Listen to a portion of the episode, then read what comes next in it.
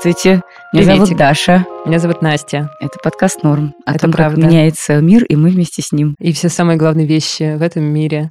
Вот у нас, э, например, что меняется? Вот я смотрю сейчас в окно в нашей замечательной студии и вижу, что уже облетели листья практически уже с деревьев. Наступила уже середина осени. И меня преследует вот такая, знаешь, русская тоска. Но я хочу сказать, что я ее полюбила, в принципе, сейчас уже. Я не грущу, а такое у меня поэтическое настроение. Вот в этом поэтическом настроении мы начинаем наш новый выпуск. Сегодня, кстати, он будет на такую прям серьезную тему. Будем обсуждать буллинг и кибербуллинг, то есть травлю в интернете. Поговорим с людьми, которые с ней столкнулись. Поговорим с людьми, которые сами имели такой опыт буллинга других людей. А еще поговорим с человеком, который, кстати, как он утверждает, вообще в русскоязычном пространстве впервые использовал термин кибербуллинг. В научной среде, в научной среде, да, с исследователем буллинга, который нам, ну, вообще какие-то теоретические тоже раскроет секреты. Ну да, объяснит вообще, как изучают это явление, зачем и почему это важно. Этот выпуск мы сделали при поддержке сети салонов тайского массажа Тайрай. Для меня, честно говоря, была очень актуальной поддержка этого салона, когда я пришла в него в 10 утра и попросила сделать мне массаж перед сложным рабочим днем. И это было в начале недели. И, честно говоря, я всю неделю на такой потрясающей энергии отработала. Очень была довольна. Набрала сил на несколько дней вперед. Мне очень нравится, что в салонах Тайрай всегда очень вкусно пахнет, всякими аромамаслами. Я вообще обожаю всякую ароматерапию. Запахи для меня очень важно. Звучит расслабляющая музыка, и из-за этого получается на какое-то время отключиться от всякой суеты. И это лучший отдых, особенно в начале недели, утром, когда телефон бомбит обычно сообщениями. Вот можно позволить себе полчаса, часик полежать и порасслабляться. Это классно. Да, я тоже сходила на этой неделе в Тайрай. Я ходила на часовой расслабляющий ой-массаж. Это одна из э, самых популярных услуг, самых ключевых в Тайрай. Это когда тебе хорошо прорабатывают все мышцы, расслабляют, и еще можно выбрать запах масла, которым тебя массируют. Так что к массажу добавляются эффекты ароматерапии. Салон Тайрай, кстати, есть рядом с нашей студией на Чистых прудах, так что мне удобно было туда сходить после работы. Я очень люблю ходить на массаж и всегда себя чувствую после него восстановившейся, отдохнувшей, какой-то такой более размеренной. Так что рада, что у меня появилась еще одна точка, где можно восстановиться после сложной недели. В сеть Тайрай в Москве входит больше 40 салонов, так что вы наверняка тоже найдете удобную для вас локацию поближе к работе или к дому. Да, подкаст Норм рекомендует. Почему мы решили этот выпуск сделать? Потому что нам посоветовали наши слушатели. Мне кажется, даже что ты еще сталкивалась с э, буллингом. Ну, мы обе сталкивались, мне кажется. Во-первых, у нас был такой подкаст «Новое материнство», который выходил только на Яндекс Музыке, и мы делали его вместе со студией «Либо-либо». Нарративный подкаст про материнство в России, да? Да, и по итогам первого сезона мы ходили давать объяснения вместе с основательницей студии «Либо-либо» Ликой Кремер, ни много ни мало, а в комиссию по делам несовершеннолетних города Москвы, Тверского района, потому что кто-то пожаловался на нас за то, что мы распространяем какие-то не, Не слишком консервативные да, не слишком да. консервативные, потому что у нас была там однополая пара, которая воспитывала ребенка, и была мама, которая рассказывала про то, как она пережила трансгендерный переход своего ребенка. Да, давали нам интервью там, да. Вот и кого-то это возмутило, мы сходили, дали объяснение, написали про это пост в Фейсбуке, и как-то эта новость разлетелась по нашим друзьям, знакомым, а потом вылетела за пределы нашего бабла и попала в самое сердце мужскому государству или чему-то похожему. Ну, нельзя, кстати, сказать, что нас прям как-то нереально затравили тогда. не, не, были там было какие-то как- неприятные какие-то треды. были неприятные Да. треды, какие-то на парочке каких-то сайтов вот этих вот ультраправых были какие-то типа, ну, ходите, оглядывайтесь, что-то такое написано. Но в целом я не восприняла это всерьез, наоборот, весело Да, я помню, было, кстати, если честно. что мы тогда по-разному отреагировали на это, потому что мне было очень э, некомфортно увидеть такое в интернете про себя. Помимо того, что кибербуллинг любой, даже в легкой форме, это опасно, на мой взгляд, это еще и очень, ну, просто психологически некомфортно видеть, что какие-то люди проявляют настолько сильные негативные эмоции в твою сторону. Как бы ты настолько их выбешиваешь, что они Мгм. вот что-то такое пишут в интернете. Это некомфортно. Я и соглашусь, и не соглашусь, потому что, мне кажется, это не Не лично ты их выбешиваешь. Во-первых, а во-вторых, какая разница? Ну, подумаешь, ну, выбесился кто-то. Короче, меня это, наоборот, развеселило и завело даже в каком-то смысле. Мгм. Для меня это было что-то такое веселое. Вот, еще один раз тут недавно, когда я сходила в пикет постоять, меня задержали, там как бы произошел деанон, так называемый. То есть люди нашли мой инстаграм и тоже стали писать мне всякие комментарии в директ и под моими постами. Тоже интересно, почему ты постояла гадости. в пикете за свободу журналистики, а тебе стали писать э, мужчины как э, феминистки, или как это произошло? Ну да, да, там были какие-то такие и отсылки к моим взглядам, и к моей профессии Мгм. неприятные, типа журнашлюха. Интересное слово. Что ты тогда почувствовала, что ты сделала? Да тоже в целом ничего не почувствовала. Ну, как бы, ну, я старалась побыстрее удалить это все, потому что у меня мама смотрит Инстаграм, и я предполагала, что маме будет супер неприятно это читать, во-первых, и во-вторых, что она очень испугается, потому что ей, я думаю, не очень понятно, что это просто не опасные люди какие-то. Почему ты так считаешь, что они не опасные? Ну, тебе приходит в Инстаграм человек, который пишет, что ты журнашлюха. Но я думаю, что он уже выплеснул какую-то свою агрессию, негативную эмоцию, Мгм. и все. Мгм. Как кто-то говорил из смелых людей, которым все время приходят угрозы, когда действительно хотят убить или покалечить, угроз не пишут. М. Но потом, мне кажется, это все, знаешь, непредсказуемая вещь. Кого-нибудь могут побить в подворотне или там сделать с тобой что-то плохое на улице могут и без твоего активизма, и без твоих постов в соцсетях и прочее. Ну, в общем, я Ну фаталистка. что ж, но тем не менее Инстаграм ты закрыла тогда. Да, я в какой-то момент поняла, что просто очень много этих комментов и директов, и мне просто уже надоело там их вычищать вручную.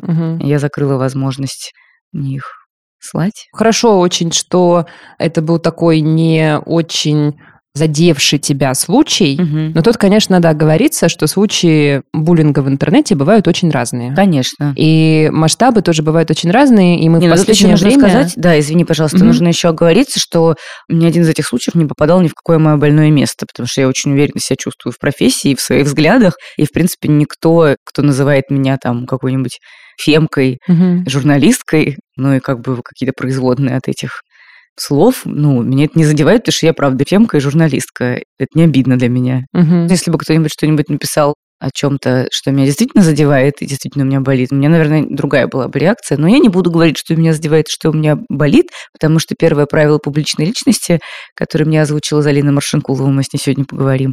В интернете никто не должен знать, где твое слабое место.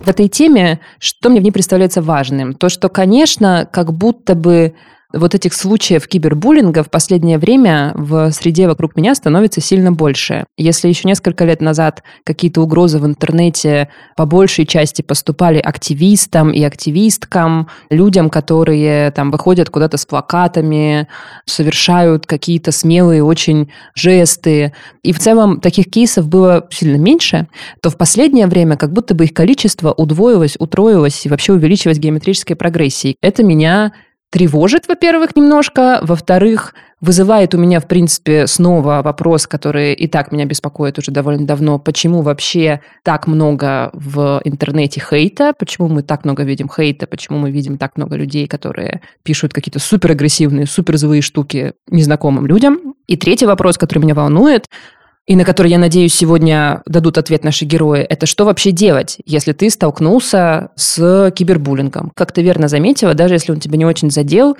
все равно не очень хочется, чтобы, например, твои родственники или еще там какие-то твои близкие люди, которые не совсем понимают, что происходит, например, это видели. Мгм. Да? И в целом было бы неплохо как-то себя обезопасить, какие-то иметь шаги. А еще, кстати, знаешь что, интересно узнать, как понять, что ты сам, возможно, булишь кого-то, например, в коллективе или в интернете, может быть, ты переходишь черту. Такое ведь тоже часто бывает. Мы же не только жертвами бываем в жизни, но иногда вообще-то мы тоже становимся агрессорами, даже не совсем этого понимая. И у Залины как раз был довольно мощный и жесткий кейс кибербуллинга, как мне кажется, некоторое время назад. Мы решили ее попросить рассказать об этом. Да, но Залине вообще не привыкать к кибербуллингу, конечно, но мы с ней как раз именно об этом сейчас поговорим. Расскажи, как ты впервые столкнулась с таким явлением, как кибербуллинг тебя, и про самый стрёмный случай, который тебя больше всего задел. даже сложно сказать. Чего только не было у нас. Наверное, самым первым случаем я столкнулась в ЖЖ. Если кто не знает, была такая социальная сеть, и до сих пор есть живой журнал. Там у меня было ультраправые на меня напали. Тогда они были очень так сказать, в моде, на волне, и очень много себе позволяли. Это в нулевых каких-то еще, ага. да? Много кого травили, устраивали набеги, угрозы мне писали. Понятно, по какому признаку, по национальному. Но самый страшный, наверное, самый такой резонансный, это, конечно же, после Рибок случился. Залина говорит про рекламную кампанию спортивного бренда Рибок, в которой она участвовала в 2019 году. Эта кампания состояла из девяти фотографий разных женщин, которые постили в соцсети, и одного ролика на YouTube. Рибок призывал этой компании девушек отказаться от стереотипов и заняться тем, чем им действительно нравится. И вот Залина на своей фотографии призывала пересесть с иглы мужского одобрения на мужское лицо. Это был такой ироничный слоган, который по какой-то странной причине взбесил огромное количество людей. Там мне звонили на телефон э, всякие мужчины с кавказским акцентом, угрожали меня убить. А примерно через год после этого Залину снова атаковали еще более активно и агрессивно.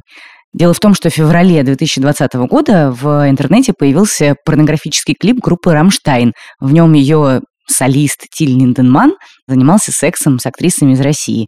И этих актрис в Рунете стали дико травить, деанонимизировать, угрожать им, стыдить, в общем, вести себя отвратительно с ними. Залина заступила за этих девушек, ну и поток хейта перенаправился на нее. Когда я заступилась за девушек из клипа Линдемана, и меня начал травить Двач, а потом еще с их подачи «Мужское государство». Угу. Это длилось там, не знаю, на протяжении месяцев двух. Двач без остановки там что-то на меня набрасывал, сочинял фейки про меня, из-за которых меня тоже угрожали убить, приписывая мне слова, которых я не говорила, в общем.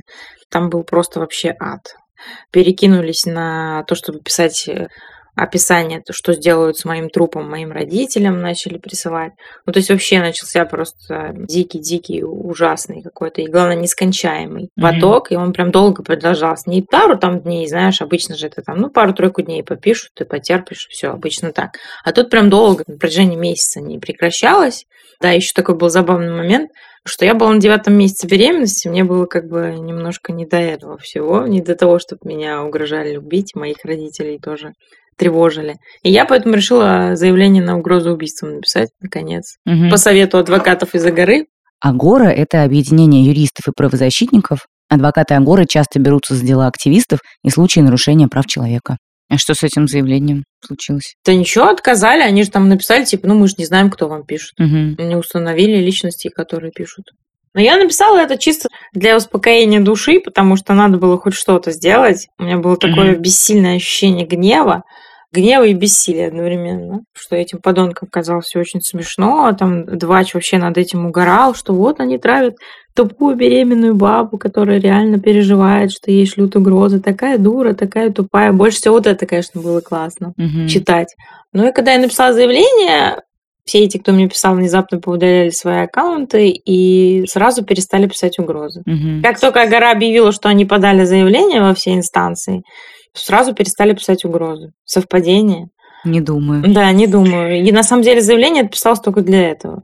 Вот чтобы mm-hmm. они перестали мне писать, серьезно. А не для того, чтобы даже их там наказать. Естественно, никто даже не надеялся, что кого-то там из них накажут и найдут. И абсолютно нет. Mm-hmm. Если не прекратилось бы, я бы, возможно, и пошла дальше, да, уже жаловаться там везде во все инстанции, потому что уровень беспредела, который себе позволяют эти замечательные сообщества, раньше, во всяком случае, позволяли, просто космический. Почему именно вот эта история с клипом «Рамштайн» э, вызвала такое большое возбуждение в этих кругах? Это потому что просто эти круги стали уже очень большие и очень наглые. Не просто наглые, а можно матом сказать, они охуевшие даже. Меня больше всего поражает в этом во всем, что существует ряд людей, которые реально очень переживают за право этих обутков писать именно угрозу убийством. Но когда они, ну, за жертв, которым они там ломают жизнь, там, нервы, психику, там у меня вообще мог выкидыш случиться, об этом никто не подумал. Им на это насрать. Больше всего негатива, абсолютно справедливый, праведный гнев я испытываю вот к этим персонажам, которые защищают мужское государство. Вот, очень удобно манипулировать сейчас стало вот этим понятием, что типа нельзя, чтобы под каток репрессивного государства попадали люди за буковки, за слова. Ну, давайте mm будем честны. Писать в своем твиттере какие-то хейт-спичи, ой, хоть обосрись. Про меня там написано столько, если бы я хотела на них куда-то подать, уже давно подала, и, возможно, что-то бы им за это было даже. Но тут же речь не об этом, а речь о том, что люди сливают личные данные твои устраивают тебе и твоим родителям в личку, атаки в личку с угрозами убийства. Это вообще не то же самое, что на своей страничке писать хейт-спичи. Ты как-то изменила свое поведение в соцсетях? Как-то это на тебя воздействовало, на твоего внутреннего маленького цензора, который все равно у каждого из нас внутри живет? Нет. Потому что эти атаки нужны для того, чтобы тебя загнобить. Их единственная, собственно говоря, цель это запугать, загнобить, чтобы ты заткнулась или стала там более вяло подвякивать что-то. Этой цели у них не получилось достигнуть, поэтому они продолжают находить другие пути, чтобы меня травить, там, лгать про меня, придумывать что-то про меня. Ну, mm-hmm. у меня к этому уже есть иммунитет достаточно большой. Поэтому с какого хера я должна какого-то цензора включить? С чего бы? У меня самое экстремистское сообщение – это то, что женщина равноценный мужчине человек. Ужасно радикальное сообщение. Мне должно быть за него так стыдно. Прямо слов нет. Как мне стыдно за это радикальное сообщение. Как ты себе представляешь своего хейтера? Мы их видели там одно время э, замечательный паблик Рофлем над мужским эго их периодически дианонит выкладывает их профили тоже ВКонтакте. Там можно ознакомиться примерно, как выглядят враги женщины, враги человечества. Mm-hmm. Ну, обычные, э, как бы это сказать, слабохарактерные персонажи. Вот так, если мягко выражаюсь. Обычные мальчики и мужчинки с хрупким эго. Вот такие. Угу. Которым совершенно негде и, видимо, не из чего получить уверенность в себе. И, совершенно нет никаких возможностей самоутвердиться, кроме как писать угрозы женщинам. Ну, я имею в виду, что есть у них какой-то общий возраст, э, какой-то род занятий, что-нибудь такое, нет? Конечно, большинство там малолеток mm. в пубертате, которые еще не начинали трахаться толком. Это понятно. Mm-hmm. 16-летние какие-нибудь мальчики. Все-таки молоденькие. Насколько мне здесь достаточно много молодых, вот особенно mm-hmm. из активных рассылателей угроз. Mm-hmm. Но есть и достаточно много взрослых мужиков, довольно много, да. Так что mm-hmm. сказать, что там некому будет в случае чего там вылить на тебя кислоту, сложно.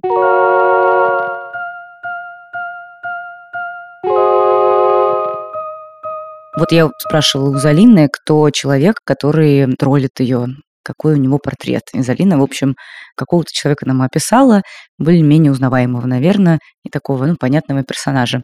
И тот же самый вопрос я задала Кириллу Хломову, кандидату психологических наук, старшему научному сотруднику лаборатории когнитивных исследований ИОН РАНХИКС.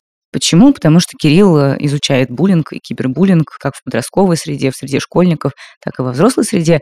И Кирилл сказал, что в целом нет какого-то портрета человека, который проявляет агрессию в интернете, Угу. Любой человек может проявлять агрессию в интернете, делать это сознательно или осознанно. Это может быть мужчина, женщина, молодой, старый человек. И кроме того, в начале нашего разговора Кирилл скажет очень важную вещь про само понятие кибербуллинг. На самом деле корректнее говорить киберагрессия, потому что кибербуллинг скорее понятие, применимое к школьникам и подросткам вместе с Александрой Бочевер мы подготовили работу, которая вышла в журнале «Психология» Высшей школе экономики о кибербуллинге. И как раз это была одна из первых статей по киберагрессии, кибербуллингу. Именно тогда мы предложили этот термин как основной. Это было в каком году? 2014. На тот момент кибербуллинг и киберагрессия активно изучались за рубежом, у нас в меньшей степени. Сейчас, я думаю, более корректным термином для всей той группы явлений, с которой люди сталкиваются, является скорее термин киберагрессия, чем кибербуллинг. Для меня кибербуллинг сейчас является одной из подкатегорий киберагрессии киберагрессии в целом. И в первую очередь, наверное, из-за того, что термин буллинг я воспринимаю все-таки как относящийся в большей степени к агрессии в школе, а термин кибербуллинг да, относится к травле с использованием технических средств. Это ага. мне видится более узкой областью по отношению к киберагрессии, куда могут входить и сталкинг, и гриферинг, и киберстолб, да, в первую очередь. Различные mm-hmm. формы харасмента и так далее. Гриферинг – это что такое? Какой-то незнакомый мне термин. Такая форма киберагрессии, в которой один игрок специально портит, лишает настроения и удовольствия от игры других игроков, используя неравные с ними возможности. Вы как считаете, интернет – это какая-то действительно агрессивная среда, в которую лучше не заходить и не попадать, или интернет все-таки бывает разный, и можно как-то в нем уживаться. И почему вообще такое двойственное представление, что с одной стороны это как будто бы что-то такое, где тебя могут послать, а с другой стороны на это обращать внимание совершенно не нужно, потому что это как будто бы все понарошку. Давайте вернемся к истокам. В какой-то момент, когда интернет появился, это было свободным, нерегулируемым, альтернативным пространством.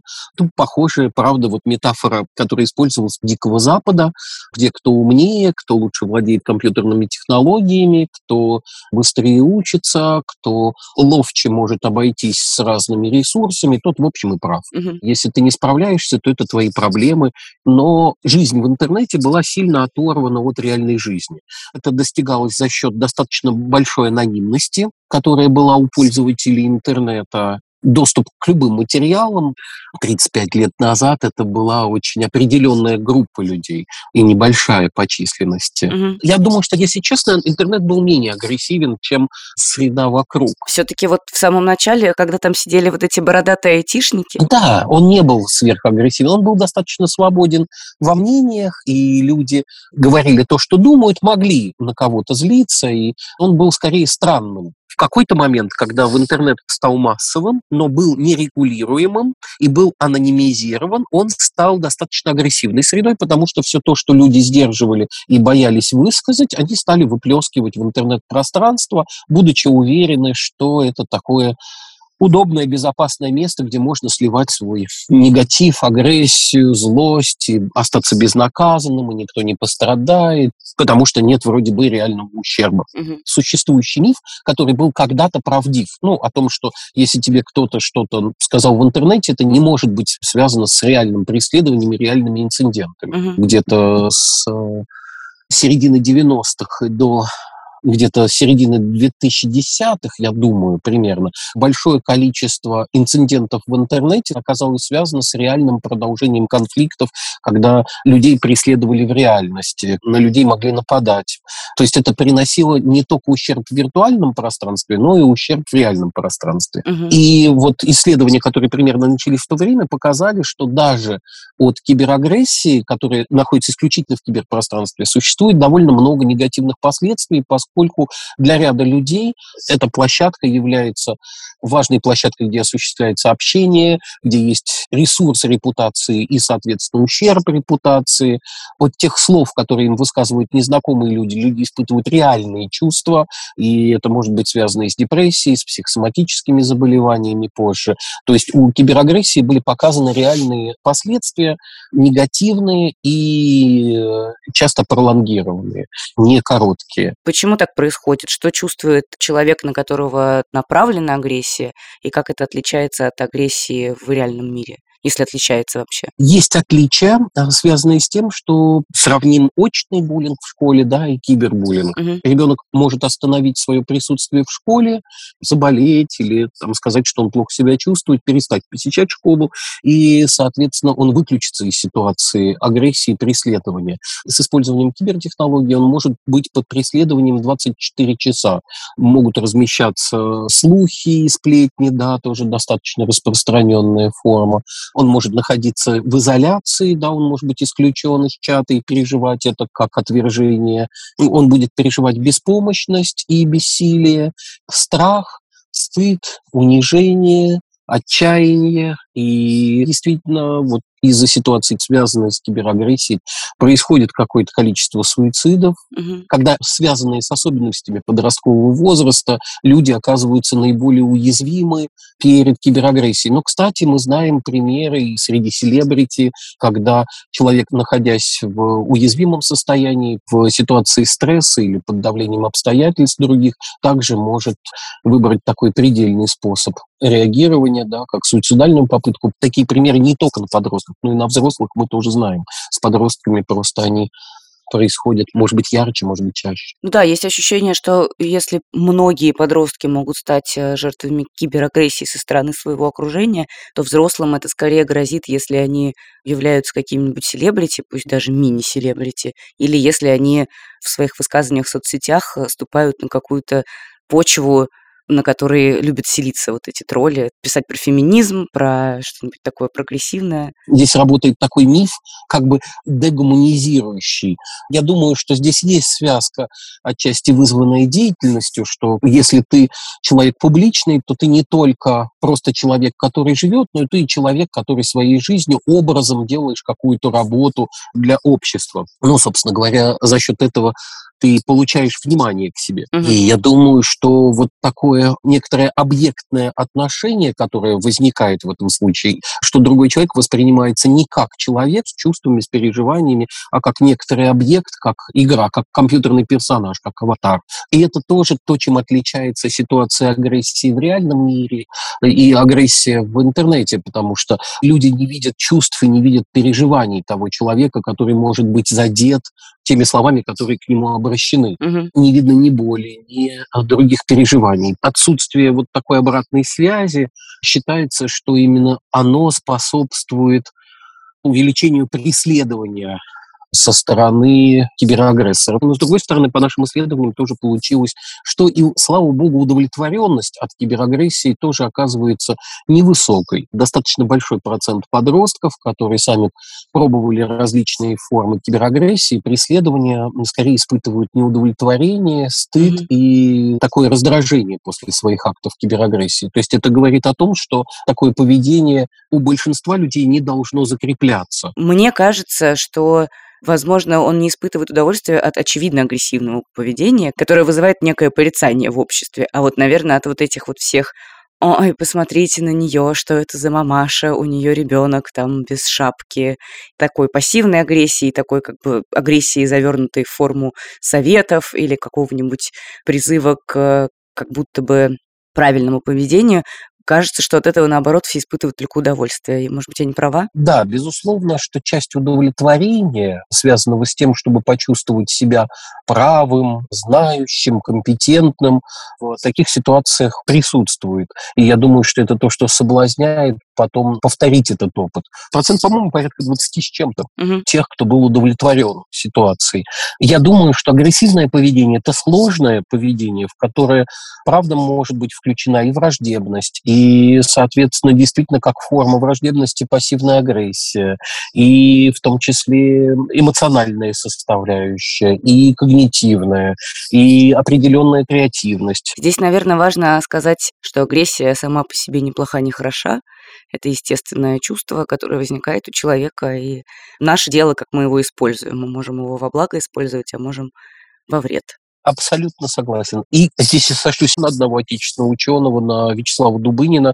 Очень мне нравится та идея, связанная с агрессией, что человек достаточно молодой биологический вид, угу. и что чем более старый биологический вид, да, я, наверное, так своими словами, может быть, не очень точно передам, тем более символической становится внутривидовая агрессия. Соответственно, у человека внутри вида его формы агрессии могут быть очень прямые и не очень символические. Чем а, более символическая агрессия становится, тем меньше она наносит ущерба а скорее является способом обозначить границы, обозначить иерархию, обозначить допустимость, недопустимость тех форм поведения. Угу. Мне кажется, что человечество идет также по пути освоения форм проявления агрессии. И с этим связаны возникающие ограничения поведения людей становится более сложным с тем, mm-hmm. чтобы минимизировать ущерб от агрессии, чтобы не запускать круг насилия, потому что то, что известно, что проявление агрессии в обществе увеличивает количество агрессивного поведения. Что делать, если человек стал жертвой киберагрессии? Какие есть э, рецепты? К своим чувствам и к своим переживаниям отнеситесь максимально серьезно. Не нужно это ни обесценивать, ни придавать этому сверхценность. Вот, э, соответственно, попытаться попасть в тот регистр, в котором эти переживания адекватны. Мне кажется, сейчас точно имеет смысл обратиться за помощью. Я напомню, что есть э, закон о забвении. В том, что касается детей и подростков, если не удается получить поддержку со стороны правоохранительных органов, ну, рекомендую сразу обращаться в Следственный комитет. Много говорим о жертвах и о инициаторах агрессии, но очень мало говорим о свидетелях. Но именно поведение свидетелей является ключевым с точки зрения снижения разрешения ситуации как кибербуллинга, так и буллинга. И готовность свидетелей останавливать. Если вы видите, что травят кого-то из ваших знакомых, и вы боитесь включиться и не хотите подставляться, и не хотите, чтобы на вас переключали травлю, напишите человеку личные слова поддержки в личные сообщения. Почему? Потому что так устроено восприятие, феномен восприятия, что в ситуации агрессии, когда свидетель не вмешивается, и агрессор, и жертва воспринимают невмешательство как одобрение. В этой ситуации гораздо сложнее обратиться за помощью. Если это происходит где-то на вашей территории, ваш блог, ваша страница, вы имеете право удалять эти комментарии, вы имеете право это останавливать в том виде, в котором вы считаете нужным. Если это тоже важно, многие боятся и пугаются это делать. Есть ли какие-то маячки для обычного человека в интернете, который не тролль, который там не рисует какие-то фотожабы, не пишет человеку в личку «я тебя убью и съем», ведет себя вполне корректно, действует под своим именем, но нет-нет, да и проявляет какую-нибудь киберагрессию, вот, например, какими-то непрошенными советами или какими-то там жесткими суждениями, ну или просто там какой-то душностью. Есть ли какие-то маячки, как за собой заметить такое поведение, на что можно обратить внимание или нет? Мне кажется, что хороший индикатор это что на ваши комментарии и сообщения люди перестали отвечать. Угу. Это вот, мне кажется, очень хороший индикатор для душности. Вторая вещь очень хорошо это проверить. Написать человеку, уточнить, скажи, пожалуйста, мне кажется, что я мог тебя задеть, не было ли такого. Мне кажется, что можно вернуться к своим комментариям, их перед отправкой перечитать и задать себе вопрос, действительно ли я хочу вот этому человеку это отправить. Если я чувствую злость в тот момент, когда я пишу это сообщение, если я чувствую возмущение, гнев или раздражение, действительно, вот я именно эти слова хочу ему адресовать. Насколько это адекватно. Дорогие друзья, прерываемся для того, чтобы напомнить вам, что на подкаст Норм можно подписаться в социальных сетях. Например, в Инстаграме. У нас великолепный Инстаграм, он называется Zets Norm, или можно найти его в поиске по словосочетанию подкаст Норм. Мы оставим ссылку на него в описании. Еще у нас есть телеграм-канал, тоже Zets Norm. И с недавних пор у нас появилось еще сообщество а, в сервисе Яндекс Q, и там с нами можно прямо основательно и содержательно пообщаться. Не в формате коммента в Инстаграме, а вот прямо поговорить. А мы обсуждаем в этом сообществе все, что интересует современного миллениала и, как нам кажется, нашего слушателя, ментальное здоровье, любовь, отношения с нашими взрослыми родителями, с детьми тоже. Я вот недавно получила там отличную консультацию от одной из наших слушательниц по поводу ароматерапии. Как раз она мне объяснила, как выбирать аромамасла и какой диффузор правильно выбрать. Так ну, что ну, в общем, видите, от приходите. ментального здоровья до аромадиффузоров. Угу. Обо всем можно поговорить с нами, обо всем можно получить консультацию у очень умных людей. Q – это сообщество экспертов, в котором можно найти ответ на важные для вас вопросы или поделиться знаниями с другими участниками сообщества. Там как бы очень умные люди сидят, действительно, и очень интересное сообщество про кино, философию, бизнес, дизайн, историю и другие темы. Всего в Q зарегистрировано уже почти 80 тысяч человек. Наше сообщество так и называется называется «Норм». Ссылку на него мы оставим тоже в описании выпуска. И пойдем обсуждать туда, кстати, этот выпуск про буллинг тоже. Да, и обсуждать да, наш личный приходите, опыт. Расскажите, приходите, как вас троллили, как вы троллили. Очень интересно. Задумалась о понятии тролля. Мне всегда еще вот эта концепция тролля казалась какой-то очень лукавой, честно говоря, потому что это тоже вот такое слово из старого ну интернета, да. и мне кажется, немножко из времен, знаешь, вот этих староинтернетных, когда считалось, что в интернете, в принципе, можно писать что угодно. Приходишь в интернет, будь готов. Успех для тролля – это чтобы ты максимально серьезно отреагировал, очень расстроился, выбесился, реагировал как-то угу. на его троллинг. А поражение – это когда ты либо хохочешь, либо троллишь в ответ. Кошмар. Мне бы хотелось отменить концепцию тролля. Я с такой инициативой выступаю, Даш. Ну как, я просто никогда не понимала, что это значит. Что вообще значит быть троллем? Что это значит? Я не понимаю, потому что вот у меня был такой кейс, когда у меня был конфликт с главным редактором, и я помню, что я в какой-то чат пожаловалась на это, и мне написали, ой, да, все знают, он просто тролль. И я подумала, что это значит? Это что, оправдывает человека в том, что он написал мне гадость сейчас в личку? Ну, не оправдывает совершенно. Угу. И мне кажется, что некоторые люди, они вот прикрываются вот этой маской типа троллинга. А сейчас ведь еще на смену троллингу пришла постерония, вот это так называемая, когда ты типа постиронично что-то пишешь, но вообще-то это обидно, неприятно, хамство и Ну, это всегда было, да. Это всегда называлось словами «я пошутил».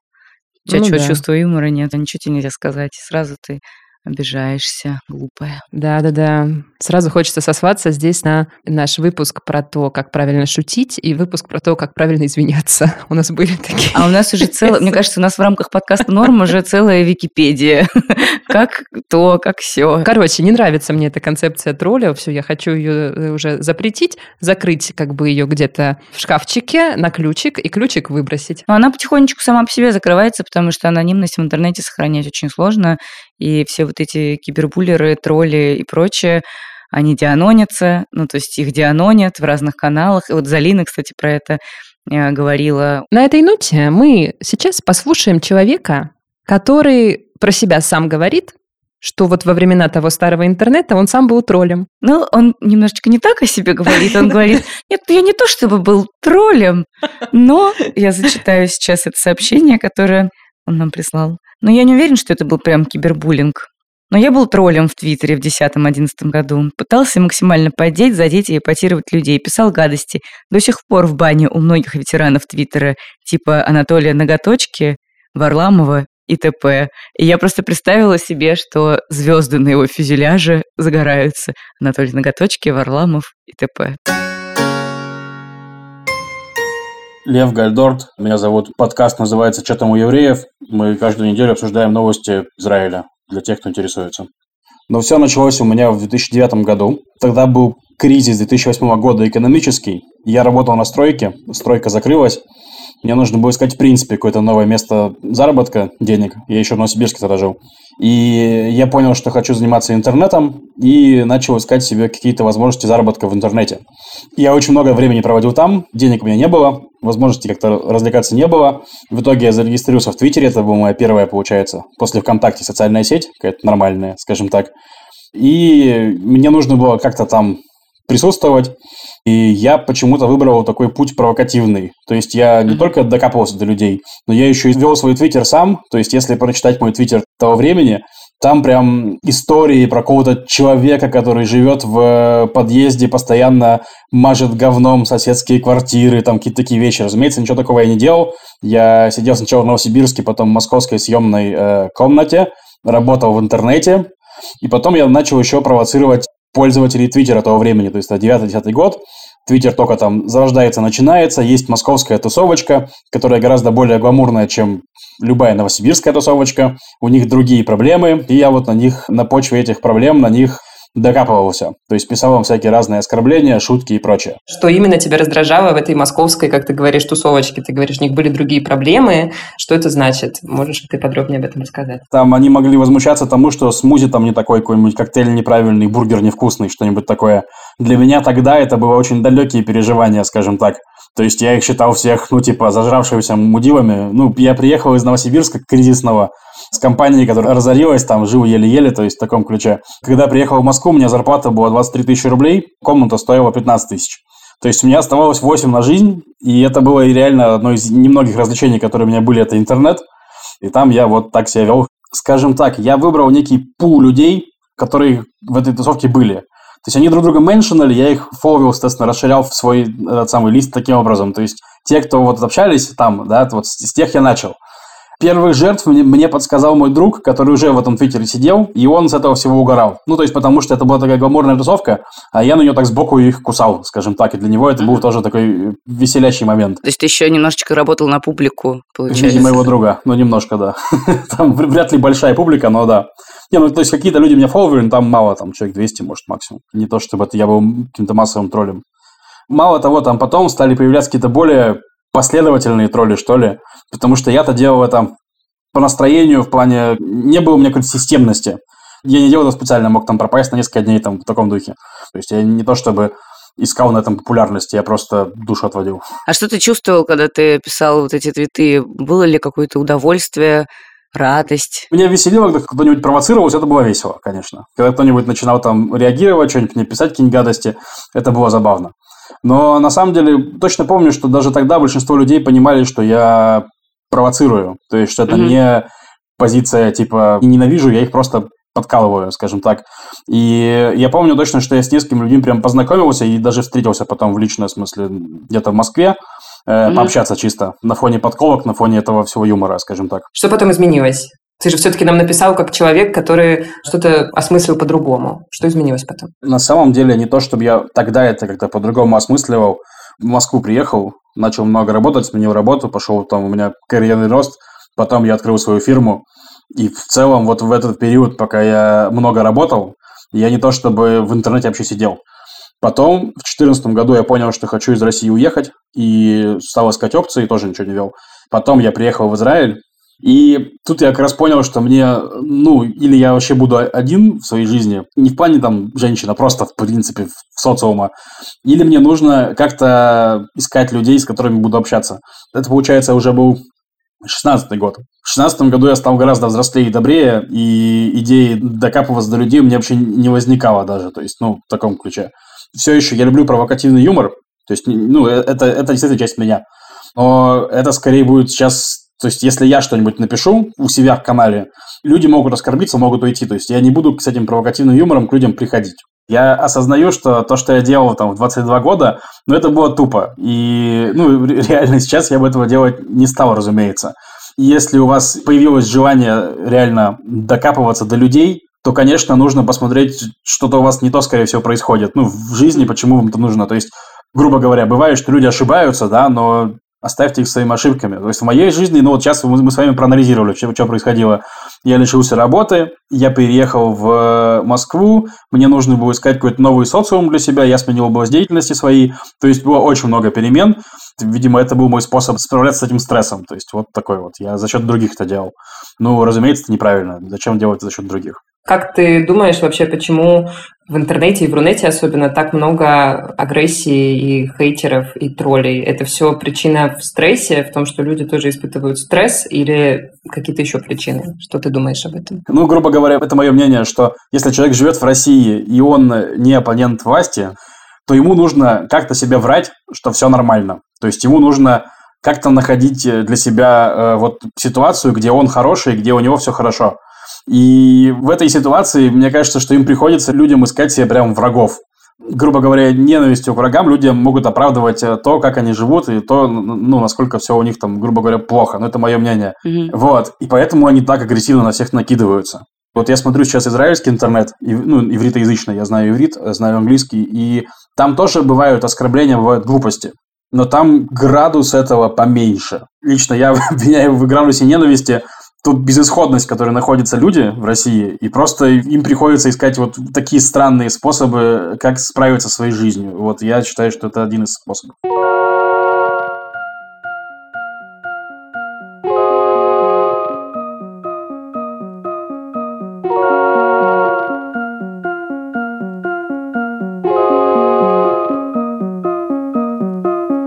Я хочу сказать про свои механизмы борьбы с вот этим всем. Меня, мне кажется, мама так научила, что на все какие-то нападки вот этих людей, которые пытаются тебя задеть и оскорбить, нужно реагировать тотальным игнором, максимум ироничной улыбкой и какой-нибудь ответной колкостью. Максимум.